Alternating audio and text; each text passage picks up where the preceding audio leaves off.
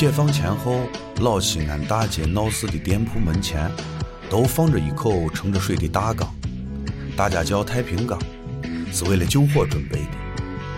每天傍晚，便有警察手拿着羊铁皮的话筒，对着店铺高喊：“木几店，给缸里添水了。”后来有了灭火器，太平缸就被取代了。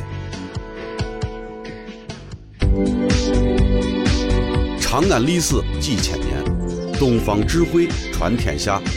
西安乱谈。